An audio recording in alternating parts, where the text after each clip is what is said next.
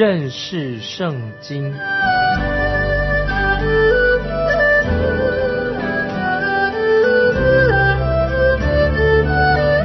认识上帝的话，把上帝的话带到全世界。本节目是由认识圣经机构和环球广播电台联合制作，欢迎收听。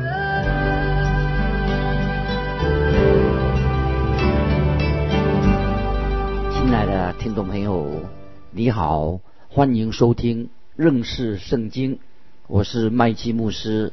我们要看诗篇一百四十二篇，是大卫所写的训诲诗，就是教导用的。这首诗篇我们可以学到重要的属灵的功课。当大卫这样祷告的时候，他人在哪里呢？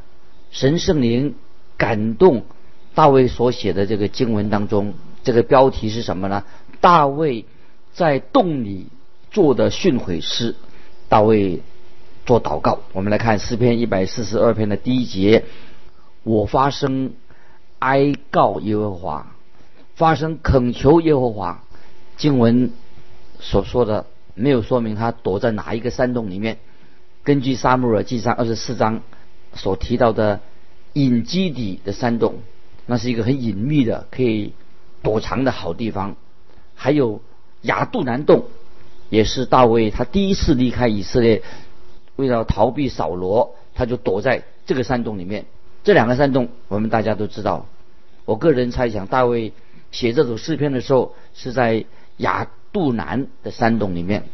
这是根据撒母耳记上二十二章第二节的记载，说到凡受窘迫的、欠债的、心里苦恼的，都聚集到。大卫那里，那个时候大概约有四百人投靠大卫啊，请注意大卫他的祷告，诗篇一百四十二篇第二节，我在他面前吐露我的苦情，陈说我的患难。大卫这个时候在神面前倾心吐意，听众朋友，我们也该这样祷告。有人说，我们应该稍微随随便便的拐弯抹角的祷告，或者说。好像像一个公式一样，中规中矩的在念经一样的祷告，或者说点到为止的就好了。其实这种说法都是错误的，对祷告是错误的认识。我们应该向神开门见山，就是一针见血、实实在在的向神说话。大卫在这里说：“曾说我的患难。”我们可以告诉神，我们今天所面对的试探。你可以告诉神所有的事情。有一篇很好的啊文章的题目叫做“告诉神”。我们怎么样告诉神呢？这个文章里面说，告诉神你心中所有的感受，就好像对朋友吐露心声一样，倾诉你的快乐，倾诉你的痛苦，告诉神你的困难，让神来安慰你；告诉神你的喜乐，让神让你有时可以沉静下来；告诉神你的渴望。让神可以洁净你的渴望，告诉神你所不喜欢的事情，让神帮助你怎么去克服。告诉神你面对的试探呢，让神来保守你不受诱惑，给神看你心中的伤痛在哪里，让神来医治你。你要说出你对善功的，或者已经很冷漠了，或者心中有些不好的念头，或者你自己现在摇摆不定的，你可以告诉神这是你的问题。那么，或者说你现在已经爱只爱自己了，对别人也不公平。告诉神，你的虚荣心导致你现在变成这样的状况。告诉神，你是一个有时不诚实，有时很骄傲，有时你戴上假面具。如果你把你心中一切的软弱、你的需要、你的难处，就是你自己全部向神赤露敞开，就你不会在祷告的时候无话可说。你的话题就是可以说对神有话，真正说不尽。不但对神说话，会常常更新啊！你跟神建立更新的关系，你跟神之间没有什么秘密，那也不会缺少话题。我们也不需要整天在考考虑啊，怎么样用些适当的字眼啊，适当的句子，因为我们在神面前，我们可以赤露敞开，都可以说，不需要去找话题。所以我们听众朋友，我们可以很自由的在神面前吐露你的心声，想说什么就说什么，这样我们才能够与神建立一个亲密的关系。不要保留，如果能够这样的话，对吧？这个人的祷告就是这个蒙福的祷告。亲爱的听众朋友，大卫跟全能的神之间都有这种的很奇妙的、很亲密的关系。大卫告诉神他内心的感受。大卫说：“我在他面前吐露我的苦情，承受我的患难。”在大卫他年轻的时候，他已经被高立为以色列王，被受高做王。但是扫罗那个时候他在宫殿里面，他有点疯狂的啊，他想要用枪来刺杀大卫，想把大卫钉在墙上，但是他没有射中，大卫就逃跑了。大卫就有时抱怨自己，好像他像一个被人追捕的一个猎物，对大卫来说，他随时有被杀的危险，所以他就开始逃命。在这种情况之下，大卫他很直接的向神吐露他的心声。他的呼求，我们看第三节，我的灵在我里面发昏的时候，你知道我的道路，在我行的路上，敌人为我暗设网罗。大卫他知道有人要陷害他，大卫他寻求神的帮助，神的引导。接着我们看第四节，求你向我右边观看，因为没有人认识我，我无处避难，也没有人眷顾我。所以看到大卫第一次离开扫罗的皇宫的时候，他的生活就是这样子。后来就有四百人加入他的阵营里面，他知道神会供应他一切的需要。接下来我们看第五节，耶和华，我曾向你哀求，我说你是我的避难所，在活人之地，你是我的福分。听众朋友注意两件事情，现在大卫正躲在洞穴里面，因为。他躲避扫罗王要追杀他，你也可能会说：哎，大卫他不是信号神吗？没有错，大卫他是的确是信号神，但神也要他用头脑、用尝试做出正确的判断。接下来我们就很快的要进到一百四十三篇，又是一个大大卫精彩的祷告。他在危急危难的时候求神帮助他，大卫对神毫无保留。他向神敞开他的心门，但愿听众朋友你也能够学会这样这种样式的祷告，敞开心门。我们来看诗篇一百四十三篇第一节：优华，求你听我的祷告，留心听我的恳求，凭你的信实和公义应允我。感谢神，大卫他按照神的信实，是按照神的公义，神是公义信实的神。他就求神应允他的祷告。当我们信徒信主的人犯罪的时候，我们也要这样祷告。在约翰一书新约约翰一书一章九节告诉我们的很清楚，说我们若认自己的罪，神是信实的，是公义的，必要赦免我们的罪，洗净我们一切的不义。这些经文听众朋友把它记起来，非常重要。我们要像大卫一样，求告信实公义的神。这首诗篇。就是讲到一个信徒很诚恳的向神祷告，我们也应该就这样，这是我们应该我们也要这样祷告。这是以色列国，可以是以色列国以色列人向神祷告，特别他们在大灾难的时候要呼求神的帮助，这是以色列人的盼望。神一定不会让他的百姓失望的。神和以色列的关系，以色列国的关系还没有终止，在弥迦书。旧约弥迦书七章二十节这样说：“你必按古时启示应许我们列祖的话，向雅各发诚实，向亚伯拉罕施慈爱。”说到神是信实的神，神会向他们发诚实、施慈爱。出埃及记第二章二十四、二十五节，神听见他们的哀声，就纪念他与亚伯拉罕。以撒、雅各所立的约，神看顾以色列人，也知道他们的苦情。为什么神知道以色列人的苦情呢？当然，因为神就是一位信实公义的神。在新约罗马书第十章三节说，以色列他们到底他们的问题出在哪里？因为不知道神的意，想要立自己的意，就不服神的意的。那么这也是今天。啊，许多外邦人的问题，包括基督徒的问题，他们常常努力的想要寻求某一种宗教，并且想做一些事情来取悦、讨神的喜悦。其实神已经救恩已经早就预备好了，神已经差遣他的独生子耶稣基督钉在十字架上，为我们罪人付上的罪的代价。当听众朋友，你愿意接受耶稣做为你已经所成就的事情，你这样做，接受、相信，这个就是能够讨神的喜悦。在罗马书第十章第四节，律法的总结就是基督啊，听众朋友很重要。使凡信他的人都得着益。接下来我们继续看诗篇一百四十三篇的第六节。我向你举手，我的心可想你，如干旱之地盼雨一样。细拉，大雨啊，正下在沙漠里面，落在土里面，落在干旱的土地，受到雨水的滋润。大卫说：“我的心可想你，如干旱之地。”盼雨一样，听众朋友，我们听到大卫的呼求了。接下来我们看第七节：耶和华，求你速速应允我，我心神耗尽，不要向我湮灭，免得我像那些下坑的人一样。大卫这个时候他对神说：“你是我唯一的帮助。”接下来我们看八到十节：求你使我清晨得听你慈爱的之言。因我依靠你，求你使我知道当行的路。因我的心仰望你，耶和华，求你救我脱离我的仇敌。我往哪里去藏身？求你指教我遵行你的旨意。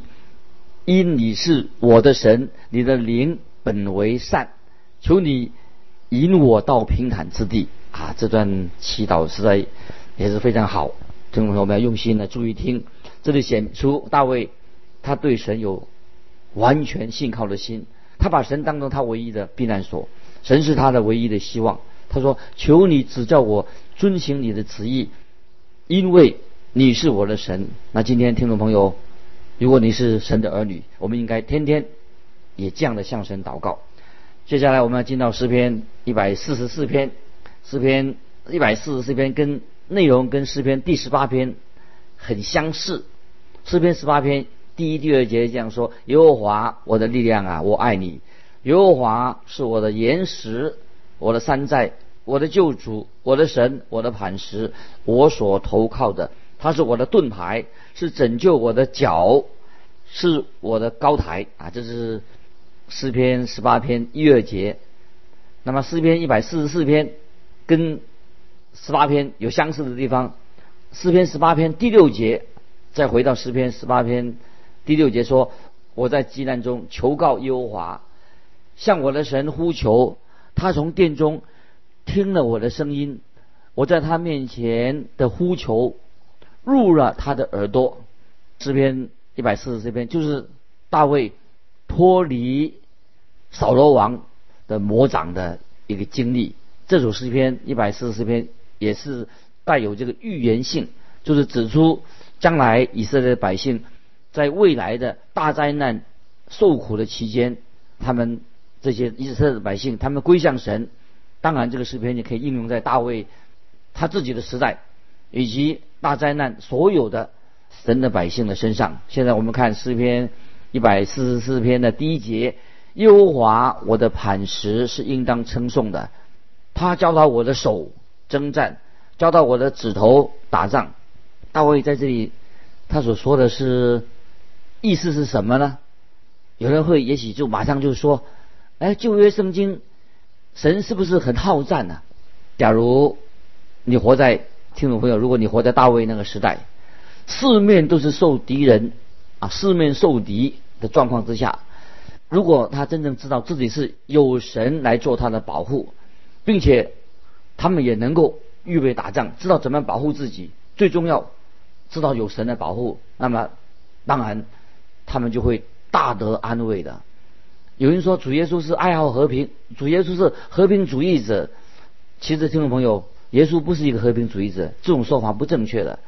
耶稣基督是把平安赐给人的心，把平安赐给我们，是借着因为罪得赦免，让我们人与神和好啊，这是主耶稣所做的。四下平安的灵，使人平安，是因我们罪得到赦免，所以我们与神和好了。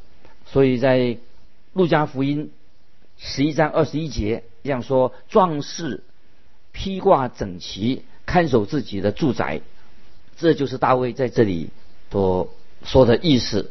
主耶稣他的确是和平之君，耶稣是耶稣和平之君。但是圣经也很清楚的告诉我们，当主耶稣再来地上做王的时候，这个地上不会有真正的平安。耶稣没有再来之前，地上没有平安。所以在这段的期间，一个国家如果没有足够的军备，没有国防的话，那么就很危险了。所以，所以每个国家他们都有军备，求神来保护，当然是更重要。当当所有国家这段期间，每个国家都有。国防的装备也是很重要的。接下来我们看诗篇一百四十四篇第二节，他是我慈爱的主，我的山寨，我的高台，我的救主，我的盾牌，是我所投靠的。他是我的百姓，伏在我以下。大卫啊，向神说啊，说的实在太好了。神是他慈爱的主。我们知道耶稣基督也是我们基督徒的义，为我们成就，他是我们的义。大卫。说到神是他慈爱的主，是他的保护者，是他的山寨，是他的高台，是他的救主，是他的盾牌。虽然听众朋友，我们有国家来保护我们，但我们更确定神是我们的保护者，神是我们的山寨，神是我们的高台，神是我们的救主，神是我们的盾牌。这个是啊，应该是听众朋友对我们来说更重要，对基督来说更重要。除了有国防之外。也要有神的保护，这太重要了。这里说，接着在这个经文第二节说，他使我的百姓伏在我以下。那么那个时候，我们知道大卫他有人跟从他，所以那时候大卫他是做总指挥官的。接下来我们看一百四十四篇的第三节，耶和华人算什么？你竟认识他；世人算什么？你竟顾念他？感谢神，神为什么要顾念我们这些渺小的人类呢？人真的在神面前实在是算不了什么。接下来我们看诗篇一百四十四篇第四节，人好像一口气，他的年日如同影儿快快过去。人若没有神，生命就没有意义的。曾经啊，有一位男士，他跑到我那里对我说：“我活不下去了，我想自杀啊！”这个人这样对我说，那我就回答他说：“你自杀。”解决不了你的问题呀，你应该把这个问题带到一个你自己现在把这个问题啊从地上带到一个不能解决问题的一个地方，解决不了问题，自杀解决不了问题，你靠自己，你怎么能靠自己来决定你永恒的结局的？但是现在你可以转向神，来到神面前，神能够使你的生命有意义，你不需要不必这样匆匆忙忙。就要靠自己结束自己的生命，等到有一天你真的离开这个世界，如果你信了耶稣，你今天信了耶稣，你悔改信耶稣，你就会回到天上的家，与基督永远同在。所以听众朋友，一个重点在这里：如果没有神的生命在你里面，那你的人生是空虚的，你过着一个空虚的生命。没有耶稣基督，没有神，人果然是好像一口气。人就像一口气，这一段的，一切都结束了。没有神的生命，就是没有永生的意义，没有意义，没有永生。请听啊，大卫他的祷告。我们看第五节：耶和华，求你使天下垂，亲自降临，磨山，山就冒烟。那么这是什么意思啊？就是大卫祷告神，让他直接的干预人类地上的事情。求神来干预人类历史上每一件事情，这个印证了先知以赛亚书六十四章第一、第二节。所以，他耶和华求你使天下垂，亲自降临，魔山山就冒烟，就是印证了以赛亚书的预言说，就是意思啊，说明神干预我们人类的事情。以赛亚书六十四章第一、第二节，愿你裂天而降。愿山在你面前震动，好像火烧干柴，又像火将水烧开，使你敌人知道你的名，使列国在你面前发战。当然，我们的神是掌管历史的，干预人类的历史，从过去、现在、将来，神都是主导人类的历史，在神的手中。接下来我们看第六节，求你发出闪电，使他们四散；射出你的箭，使他们扰乱。当主耶稣再来的时候，就要审判世人。所以整本圣经都告诉我们说，审判将来一定会来到。在启示录十九章十一节说得很清楚：我刚观看。见天开的，有一匹白马，骑在马上的称为诚信真实，他审判战争都按着公义。这是描述主耶稣再来的时候，以得胜的姿态、得胜者的姿态再来。接着，那么诗人在第九节一百四十四篇第九节，神啊，我要向你唱新歌，用十弦琴瑟。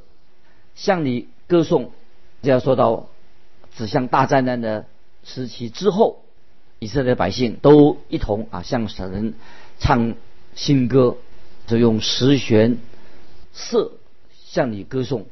那么这是未来以色列百姓蒙恩得救的人，我向神高唱啊新歌的一个时刻。啊，接下来我们来看进到诗篇第一百四十五篇。一百四十五篇是大卫最后在圣经里面所写的诗篇，也许他写了别的诗篇，但是圣经没有记载，也没有剧名。这一百四十五篇是一首离合的诗，每一节经文，所谓离合就是用希伯来文的字母做每一句诗的开头。从诗篇一百四十五篇到一百五十篇，每一篇诗篇可以说都是。赞美高唱哈利路亚的诗篇，赞美神的诗篇，而且这个音量，唱诗的音量啊，渐渐的加强。当我们看到圣经里面进到启示录十九章，十九录十九章之前呢，进到启示录十九章之前，还不能够唱尽二十二节希伯来文的字母，他们只能唱到二十一节的诗篇，用字母二十二节。那个字母少了一个字母，在启示录十九章的一三六节怎么说呢？启示录十九章的一三六节说：“此后，我听见好像群众在天上大声说：‘哈利路亚！救恩、荣耀、全能都属乎我们的神。’又说：‘哈利路亚！